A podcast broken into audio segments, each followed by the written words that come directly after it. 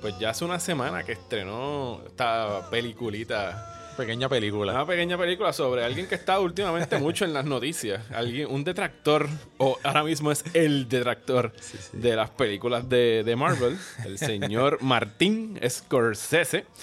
Que, pues, eh, ¿cuál fue la última película de Martin antes de esto? Wolf of Wall Street. No, de Silence. No, de Silence. Silence hace ya dos o tres años. Que yo no la eso. toleré mucho esa película. Esa película es dificilita. Sí, sí, sí, es complicada. Eh, el- me gusta el cómo amarra lo que él le ha llamado la trilogía de la fe con Last Temptation of Christ y Kundun. Y sí. Pero de esas tres yo creo que es la más, la más flojita en el ranking Sí, para que mí. Wolf of, Wolf of Wall Street también fue como una nota tan en alta. Ah, no, no, Wolf of Wall Street. Yo pensé que estaba viendo una película de Martin Scorsese a los 27 años. Exacto, exactamente, exactamente. Y aquí tenemos todo lo opuesto. Exacto. Es, es- es que eso también tal un poquito el range eh, de, de Scorsese en, su vida, pero Ajá. específicamente a mí siempre me, a mí no me deja de impresionar estos directores cuando empiezan a hacer trabajo que se sienten joven a una edad tan adulta. O sea, hablábamos aquí fuera del micrófono hace un momento ac- acerca de Woody Allen, por ejemplo. Yo me acuerdo que cuando vi Match Point, me pasó lo mismo. Era como, espérate, esto es una película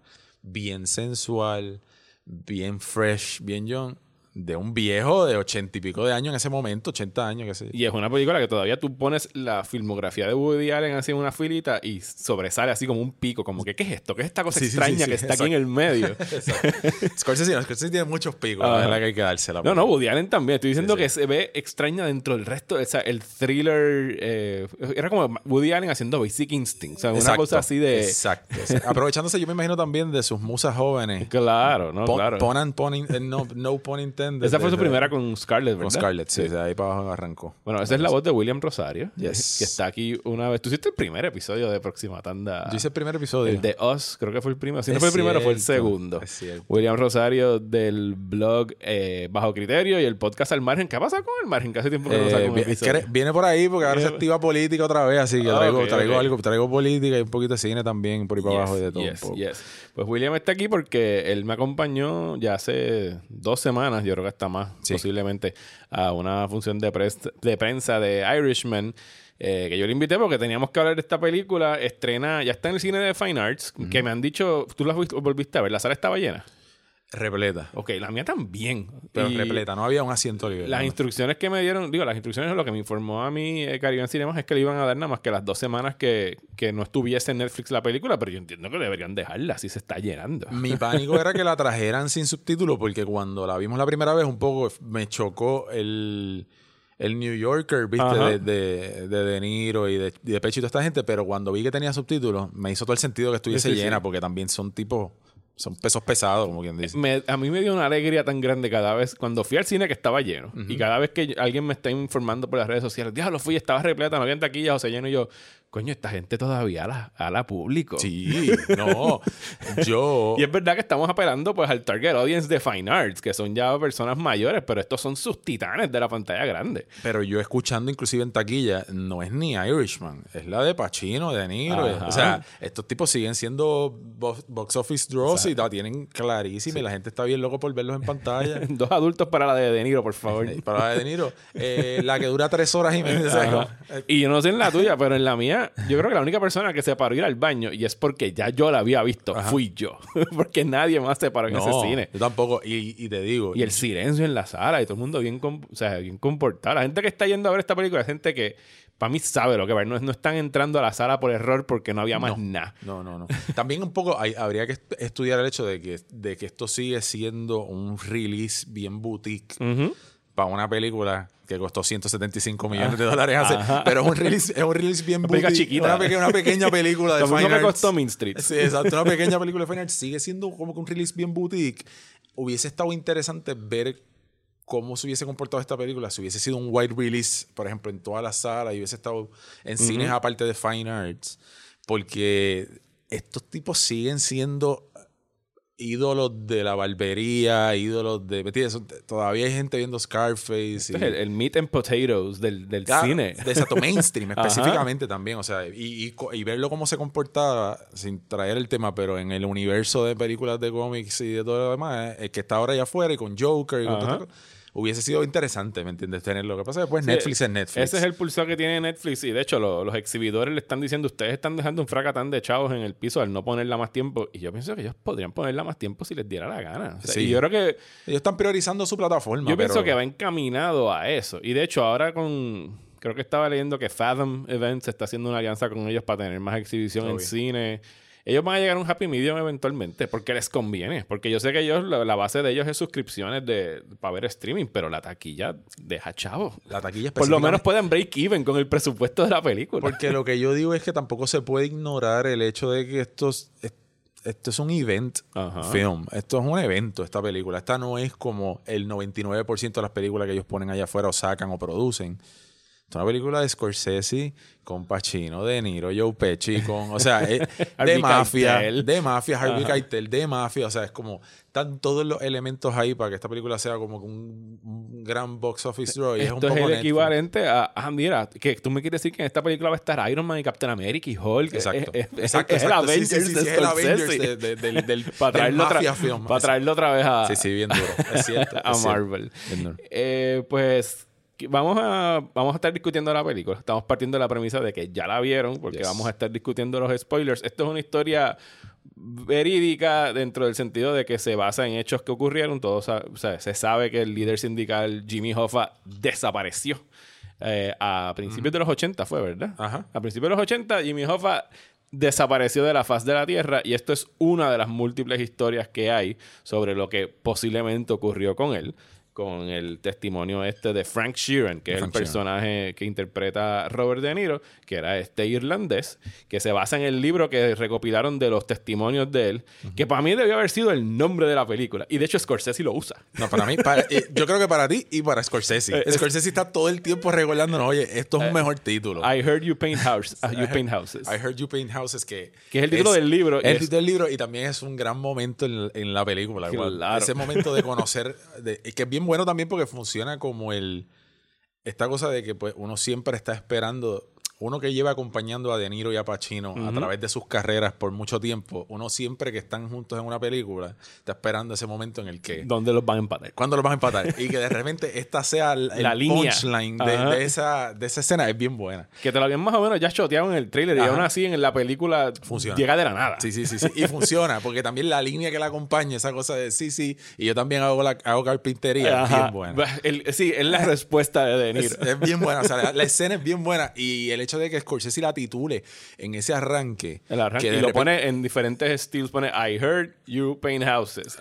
en ningún momento dice The Irishman en pantalla. Él lo dice al final. en los créditos, Cuando se termina, dice The Irishman y lo sigue I Heard You Paint Houses. Porque él insiste en que este es el nombre. Es como que, ok, si este es el título del marketing, este es mi título. Exactamente. Pero eso me gusta mucho, te digo. De hecho, tengo, yo sigo a un, a un, crítico de cine que escribía para AV Club que se llama Mike D'Angelo, que él se ha rehusado a decirle The Irishman. Él, él, lo pone I Heard You Paint Houses por The Martin Scorsese y la reseña de I Heard You Paint Houses y no quiere a mí, a mí siempre me vacila eso porque eso es algo que sea cuando los cuando los cinéfilos Ajá se saben la historia detrás de la del, del, del release de una película y de repente se rehusan. Yo me acuerdo que la primera película de PTA de Paul Thomas Anderson se llama Hard Eight para afuera, se llama Sydney, en realidad. Y la gente, los cinéfilos de Sydney eh, y hablan con él de Sydney. Ahí está la confusión de cuál es Sydney. Esa es la película que ya que le cambiaron el nombre. Exacto, esa es la película. y a mí me encanta porque es como un lenguaje, eh, un lenguaje que eh, solamente sabe la gente que tiene la historia detrás de la historia. Exacto. De hecho, yo creo que en algún momento Criterion estaba como que cucando sacar eh, Hard Eight y la gente le estaba diciendo, como ustedes no le pongan Sidney a ese Blu-ray. Ese es el momento. Exacto, ese es el momento.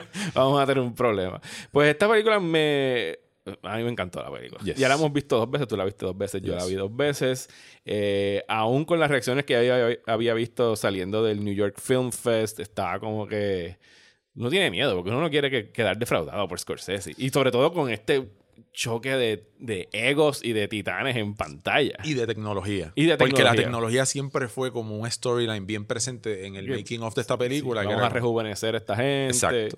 Que tengo que admitir que se está un poquito off al principio, pero te acostumbras bien rápido. Yo pienso que no, no había manera de que no lo estuviese. Yo ahora viéndolo otra vez, yo digo, es que no hay manera porque como esto es de una escena a otra, el choque es tan presente el choque de ver a un ser humano ser un ser humano normal Ajá. y a una computadora que por más cerca que esté, que está bien cerca de ser fiel, te choca porque es que el ojo, un- un- Claro, una claro. escena detrás de la otra te lo, te lo plantea.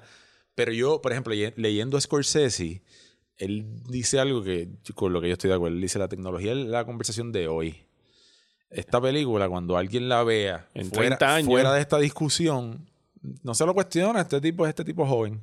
Y ya. punto. Sí, sí, no Sí. hay. Eso es la conversación boga. Sí, a mí, a mí, ¿sabes? A mí, a mí me distrajo más los ojos azules de De Niro que cualquier rejuvenecimiento digital. Los ojos azules de De Niro, pues mira, porque diablo, ¿por qué De Niro tiene los ojos azules? ¿Por qué tiene los ojos azules? Sí, sí. Es de esas cosas que tienen que ser fieles, demasiado fieles.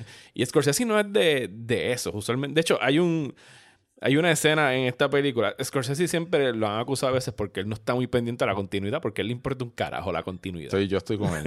Estoy Yo ahí estoy con de él. acuerdo, Sí, sí, o sea, sí. el detallito. Y aquí hay una escena, y el- yo le escuché una entrevista con él en la que Frank Sheeran, el personaje de De Niro, lleva el carro al car wash. Y en la misma escena, Frank Sheeran está dentro del carro en el car wash y acto seguido está fuera mirando el carro siendo lavado. Y es que le preguntaron en una entrevista, mire, ¿por qué el de este? Y le dijo, porque sí. porque se ve bien. Porque me gustaba dentro del carro y porque me gustaba fuera del yo, carro. yo comparto, porque en realidad yo siempre pienso que esas cosas de continuidad, eso es bastante.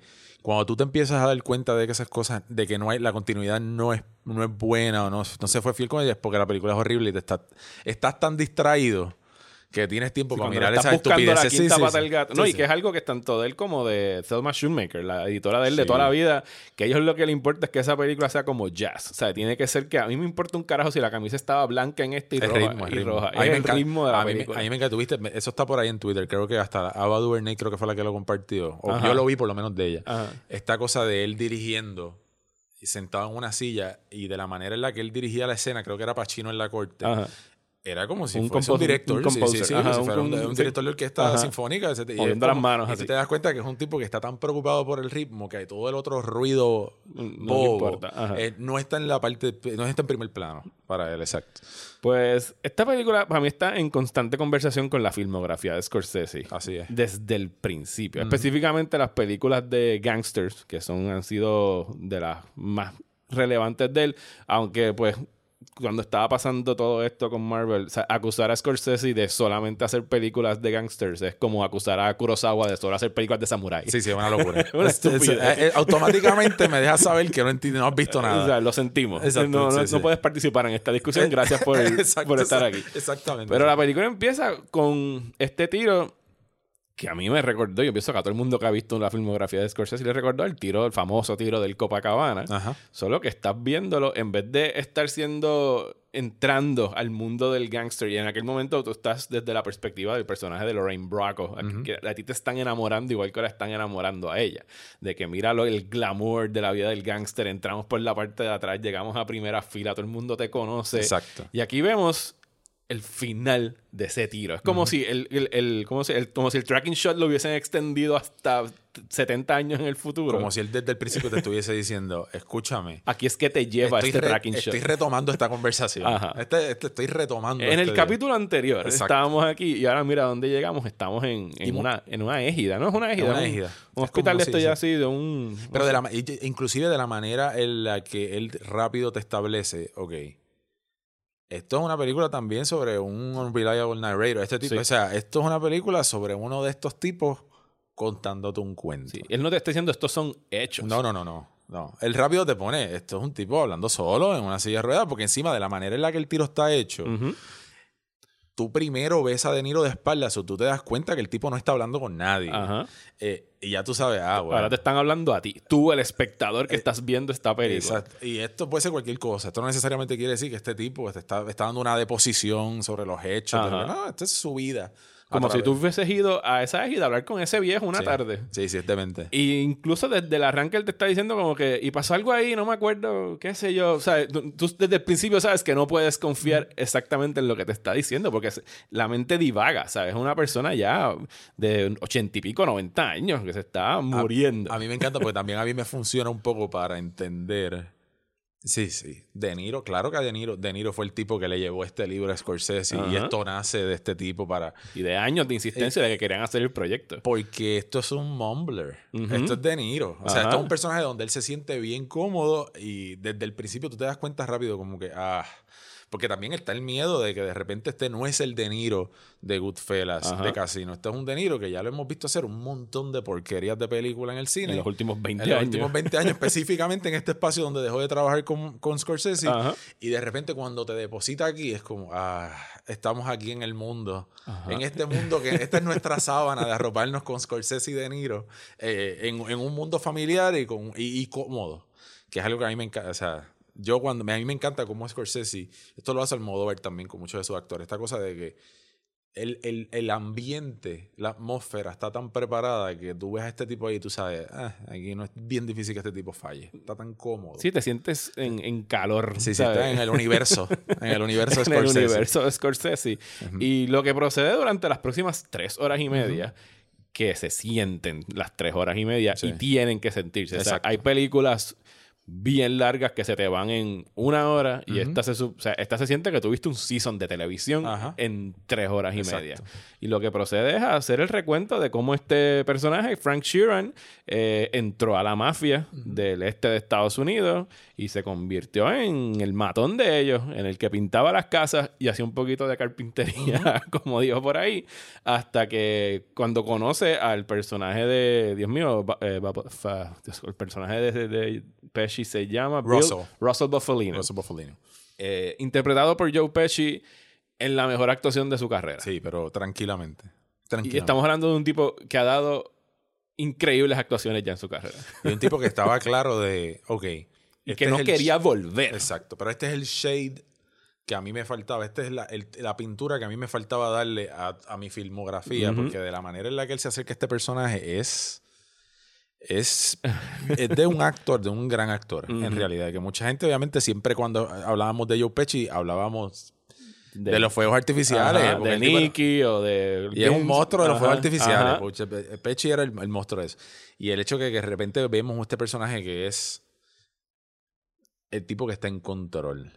Que no alza la voz en toda la película. Pero maneja todo. Todo. Él maneja todo, absolutamente todo. Es bien. Y de la manera en la que presentan a este personaje también. O la sea, manera como ellos entran en comunión. Es- el, primer, el primer encuentro formal de ellos es una literalmente una comunión. Pan y vino Ajá. sobre la mesa. exactamente. Exactamente. cuando lo está- estás reclutando. Cuando lo está reclutando. Pero me gusta también el hecho de que lo presente como a este tipo se le daña el camión.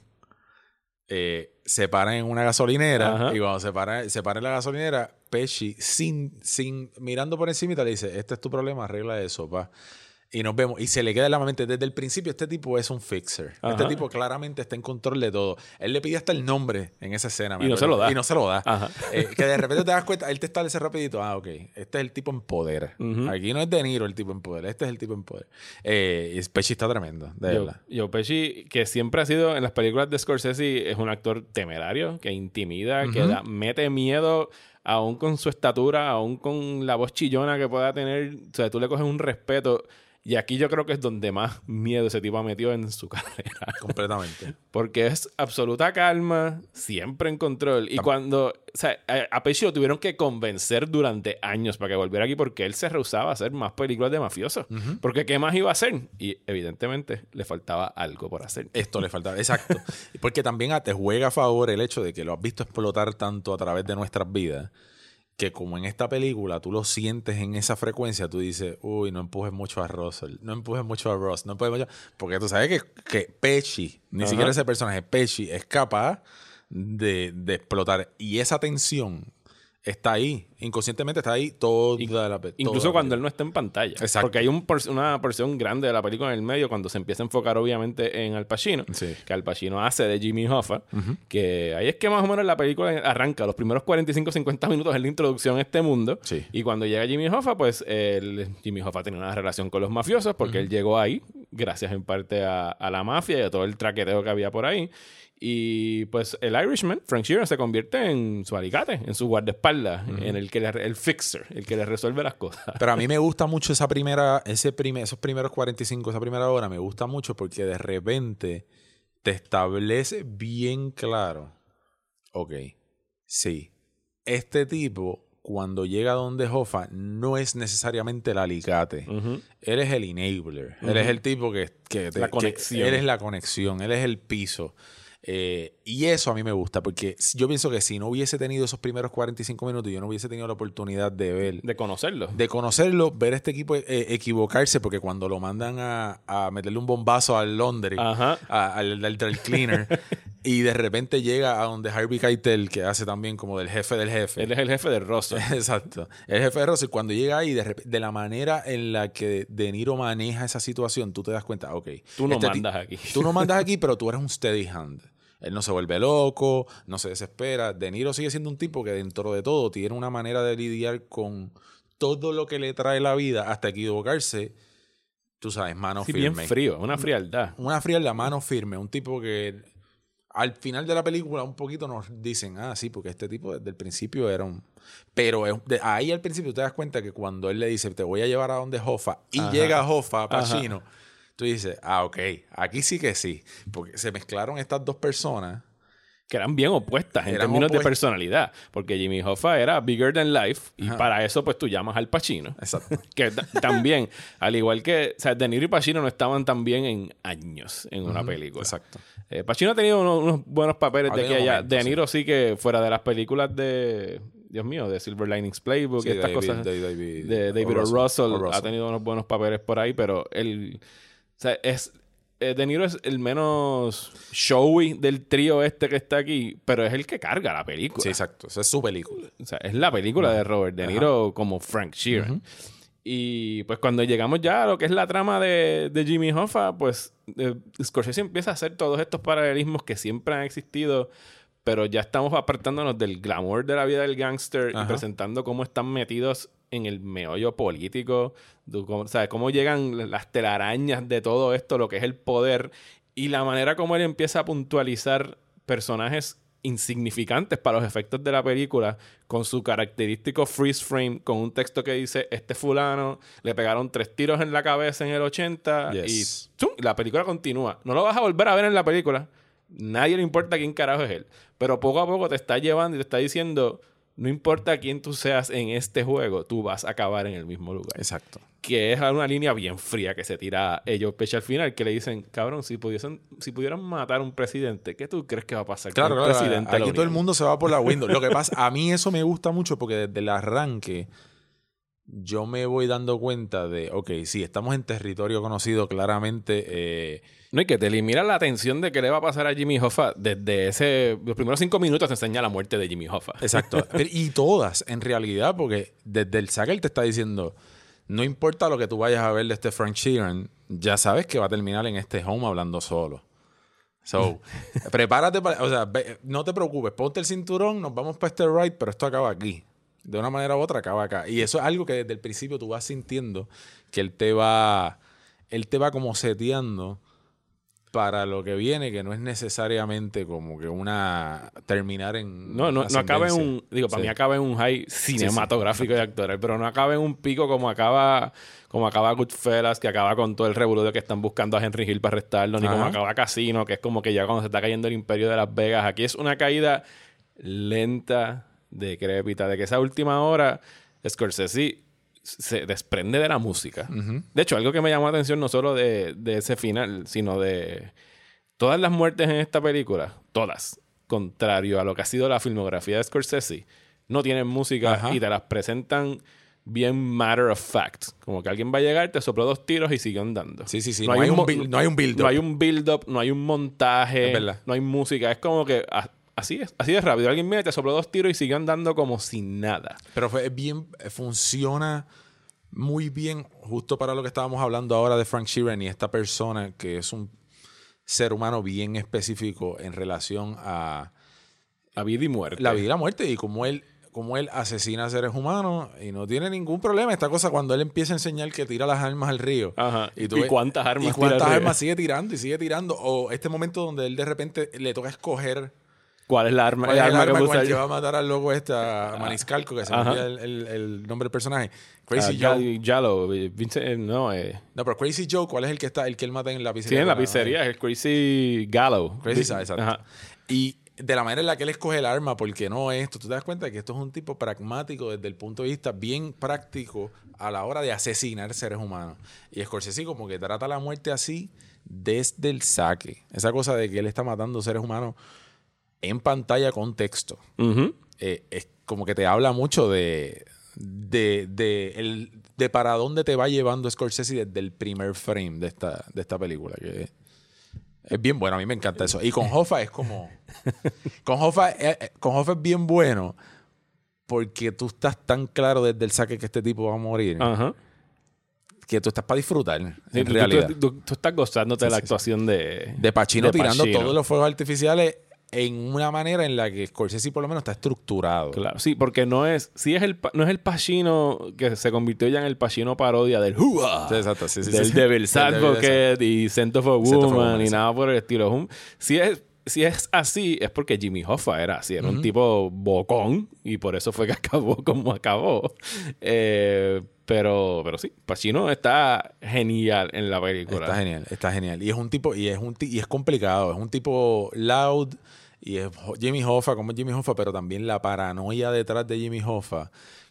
de la manera en la que Pacino nació para hacer ese tipo de paranoia en pantalla, porque tú se lo ves, la desesperación de este tipo con los Kennedy, cuando, cuando eligen a JFK, cuando el hermano se le va detrás, etcétera es de las mejores cosas que yo he visto de Pacino en pantalla, cuando él empieza a decirle a su board, you motherfuckers, y, De Niro se va del cuarto. Y, es como, no, pero no te lo está diciendo. Es bien bueno. O sea, Pacino y De Niro y toda esta gente está tan está tan cómodo en pantalla que es, disfrute. En realidad son tres horas y media y se siente larga, pero es un disfrute bien. Cuando se da el junte de todo el mundo en un mismo cuarto en el homenaje que le hacen a Frank Sheeran. Es todo. Que esto es una escena larga, son unos buenos 15 minutos de la película donde todos son miradas y mirando para allá. Es una maestría de cine. Y que dijo aquel, y, todos son miradas, todos son miradas de quién es, y, llevar mensajitos de una mesa a la otra.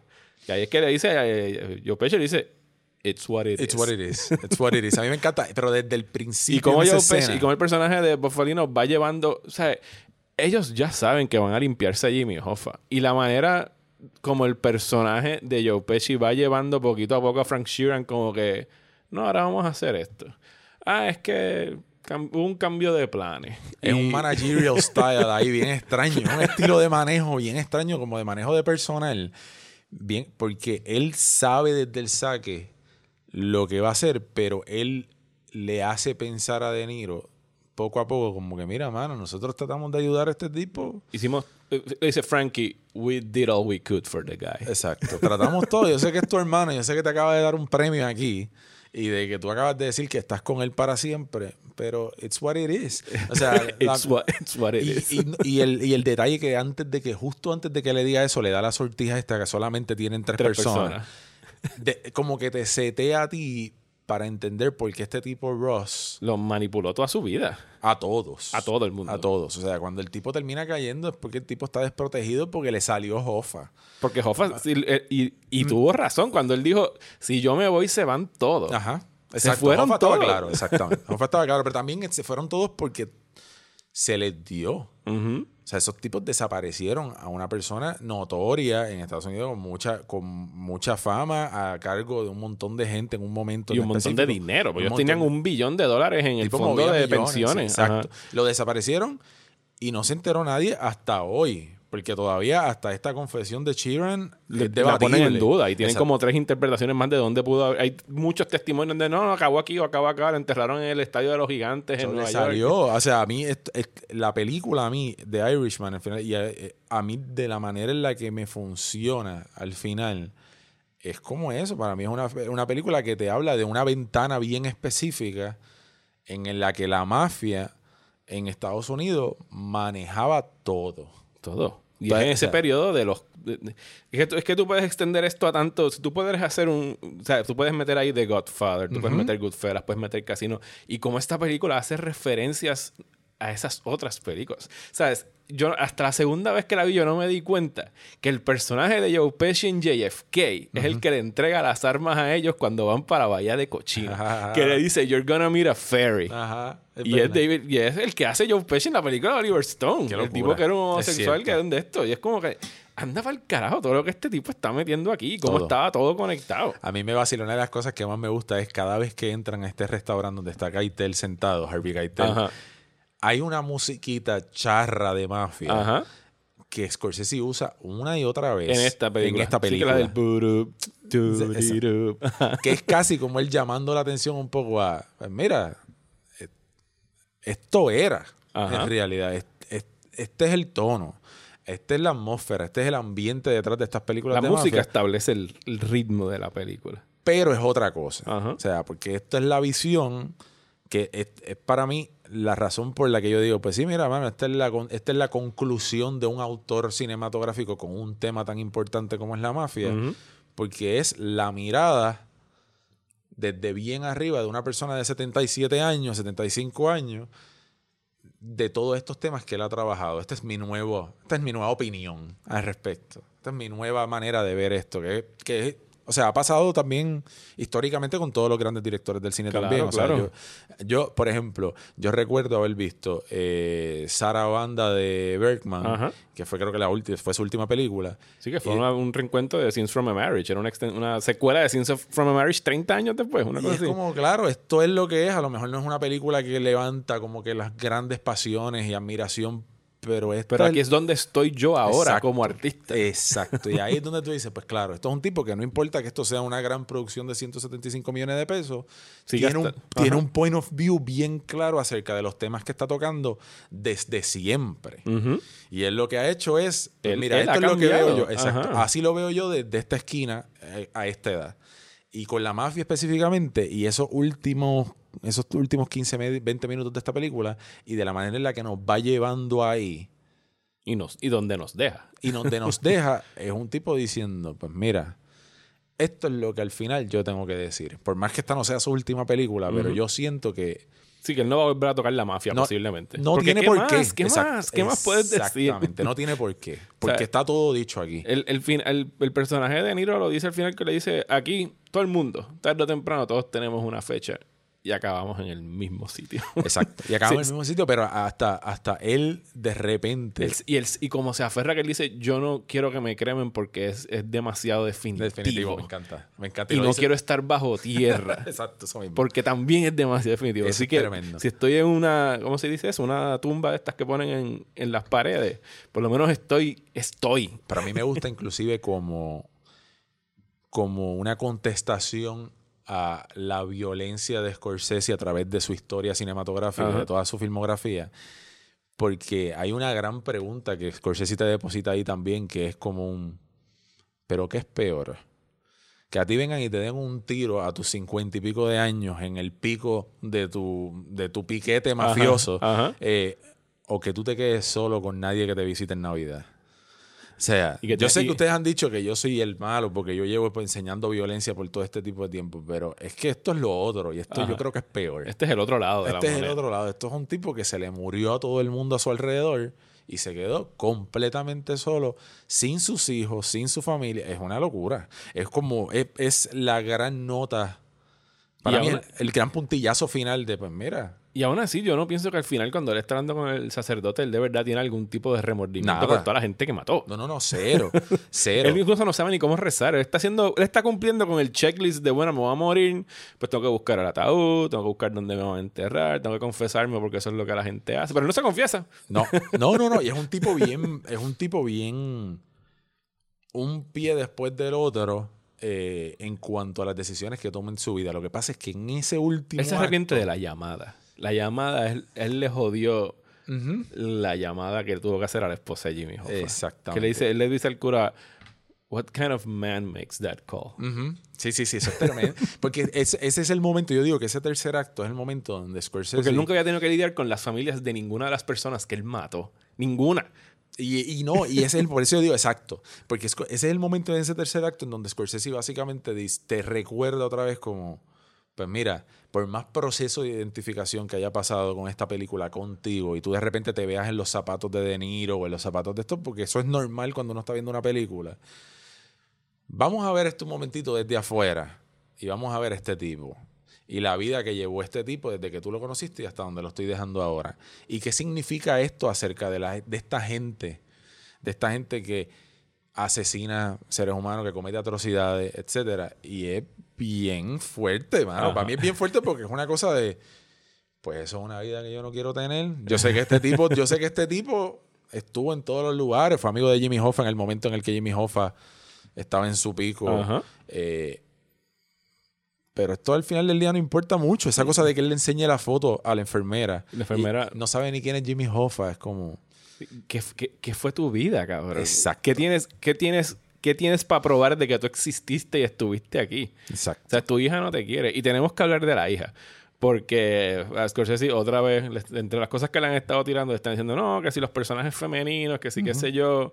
Mira, sí. La hija del personaje de Frank Sheeran en esta película no, casi no habla. El personaje de Peggy, que lo interpreta una niña durante la mayoría de la primera parte.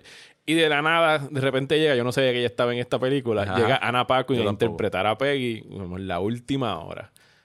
Y Anna Paquin dice, creo que seis palabras en esta película. Que yo creo que es why y why didn't you call her. That's it.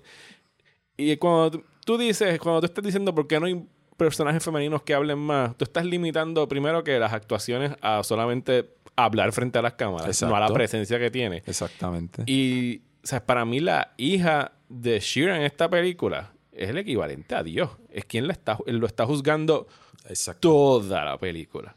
Y la única que no se está tragando el cuento y que sabe quién es su padre desde el principio y el miedo que le tiene, porque sabe que abrir la boca puede significar la vida o la muerte para alguien, Ajá. porque algún nene le haya dicho alguna estupidez en la escuela. ¿Qué escena más importante? Por eso yo digo que esa primera, esos primeros 45 minutos, uno puede debatir que, pues, si esta película es sobre Jimmy Hoffa y, este- y- y a lo mejor estos 45 minutos podrían haber sido más cortos, etcétera. No. Pero es demasiado favor, no. importante. Es demasiado importante porque el hecho de que él te deposite desde el saque, pues mira, este, este, este caballo llegó a su casa y estaba su hija ahí y su, y, su, y su esposa le dijo que la habían empujado en la farmacia, que la había, y el tipo fue y frente a los ojos de su hija agarró el tipo que la había empujado y le entró a puño y le pisó la mano y le hizo pasar un papelón frente a esa gente con su hija viéndolo. O sea, son choices bien específicos porque este tipo podía haber ido sin su hija. Ajá. El hecho de que él cogiera a su hija y frente a su hija le diera una pela a este tipo, cambia el rumbo de su vida para siempre. Y el de ella. Y el de ella para siempre. Y cambia de repente la manera en la que él vio a Hoffa en comparación a Ross. Sí, ella siempre quiso mucho allí. Exacto, Porque porque- era la figura paternal que nunca tuvo. Y de repente hizo eso ver a, a- a De Niro como un ser, eh, a Pacino, ante los ojos de De Niro como un tipo distinto. Por eso es bien importante que este tipo sea la persona que le entregue el premio.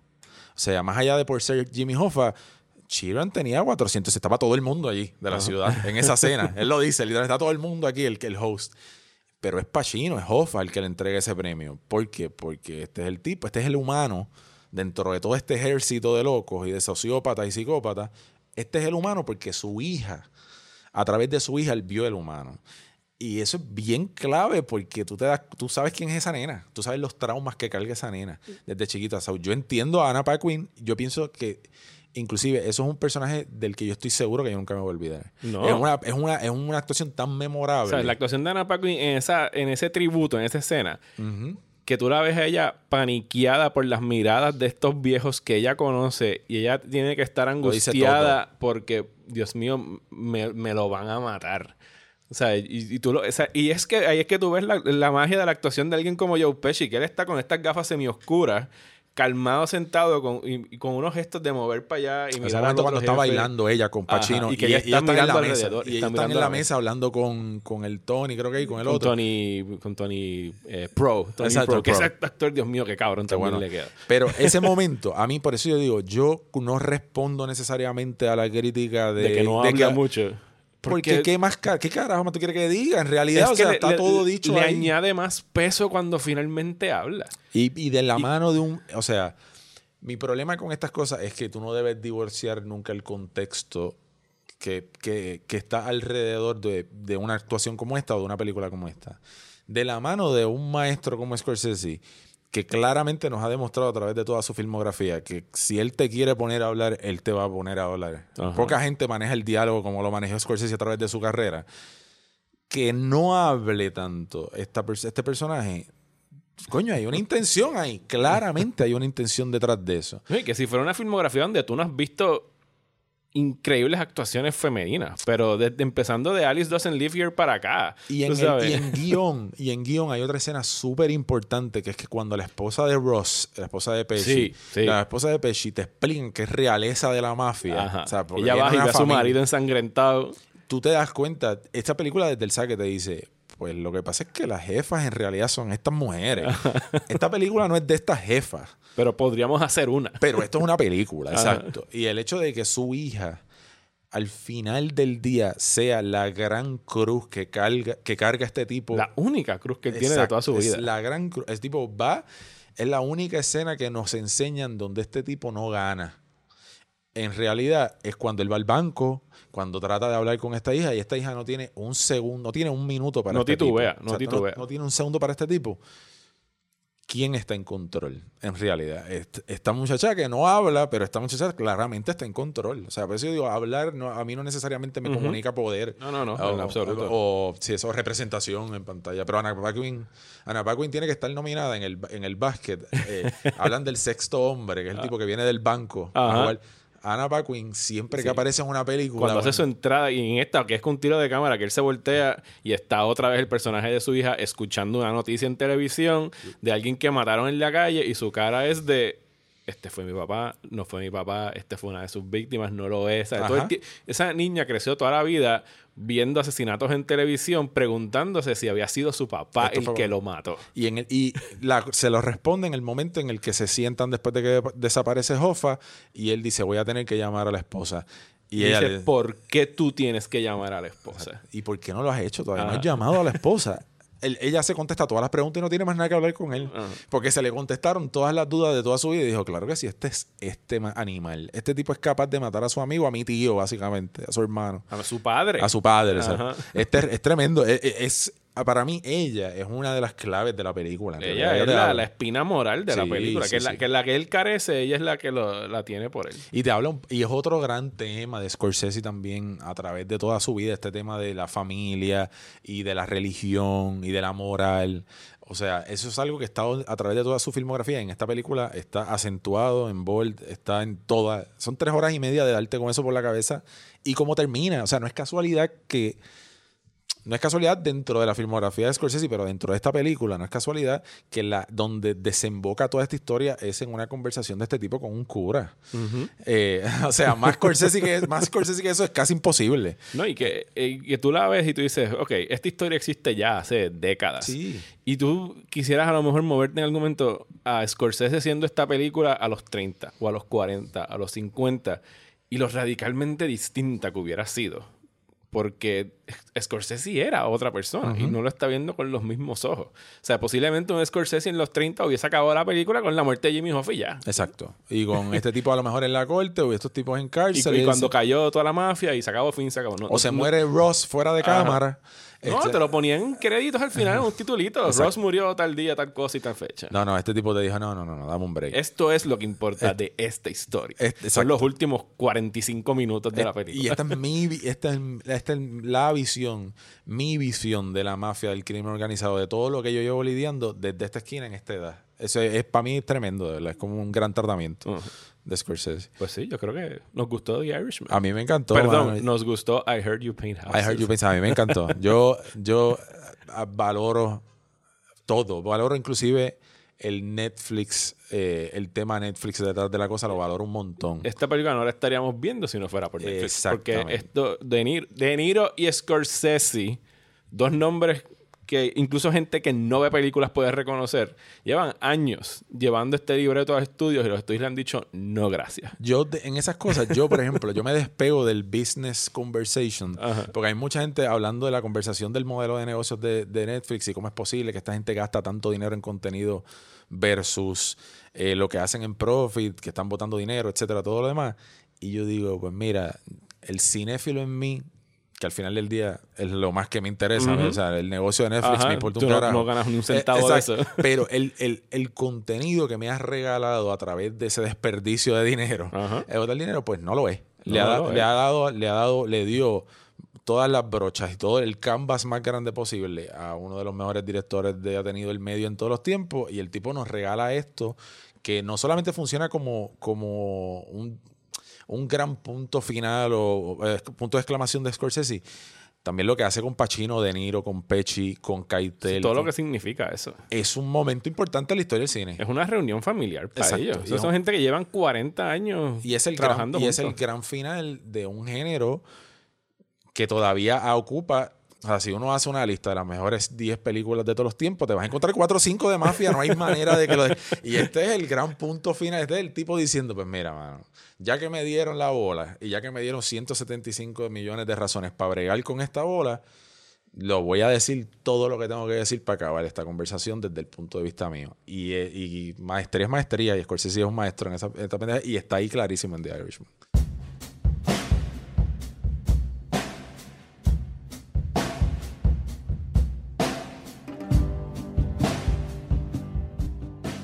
Muchísimas gracias, William, Yes. por venir aquí a hablar de, de esta obra maestra de Scorsese, porque creo que no hemos dicho la palabra maes- obra maestra en este podcast. Pero yo pienso que Lo hay, que hay que decirlo. Así que gracias a ti, gracias a Netflix por hacer la película, gracias a Scorsese por, por dedicarle tanto tiempo y pasión a algo que. O sea, yo quisiera tener la energía de Scorsese cuando yo tenga setenta y pico de años. Ya. Porque, o sea, él dijo que creo que yo lo escuché en, en uno de esos foros que fueron ciento y pico de, fi- de días de filmación. Sí, sí. Y 10 años con el libro en la mano, con, con- esperando a la tecnología también a que llegara. Y, y sí, gracias a toda esa gente y gracias a Pachino, a De Niro, a Caitel, que así es un Sí. gracias a todo el mundo, a Como Pana que Paco y a todo el mundo. Es una cosa Eh, bien, bien. eh, vayan a verla si Sí, todavía sí. la tienen en Fine Arts. De verdad que es una película que merece verse en el cine. No Sí. porque pues es una película que se aprovecha el, la pantalla grande y todo eso, sino que el hecho de que tú tengas que estar ahí encerrado, sin distracciones, sin ir al baño, sin el celular sonando y no tener que estar en tu casa donde es bien fácil darle pausa al control remoto. Esconde el control, eso Para- digo yo. Para mí darle pausa a esta película es romper la ilusión de la película. Inmediatamente tú le des pausa en tu casa. Es parar un concierto de la Sinfónica. Para un momento que voy al baño, Ajá, un break. ajá, no, no es para No la pare. novena de Beethoven. Eh, No, no, no. vengo ahora al baño. exactamente. Que, muchísimas gracias, William. Gracias, Gracias, a ustedes Mario. por escucharnos. Eh, hice unos anuncios hoy en el. Bueno, hoy cuando estoy grabando. En el Patreon. Ustedes que están suscritos ya saben que voy a empezar a hacer un podcast mensual con Juanma Fernández París. En el que estaremos haciendo una cuenta regresiva. De aquí a diciembre del 2020 vamos a estar nosotros contando de 4 en 4 nuestra selección de las 50 mejores películas de la década que está por concluir. Nos estamos dando un mes o dos Brutal. de espacio por si se nos escapó alguna que no hayamos visto de esta década. Sí, Cats. Hay que ver Cats antes de hacer el top 50. Ese es el chiste al que regresa ellos Sí, cada vez. siempre. Cats. Así que van a estar escuchando eso. Ya salió el primer episodio y lo van a estar escuchando después mensualmente. Muchísimas gracias por su apoyo y hasta el próximo episodio del podcast de Próxima Tanda.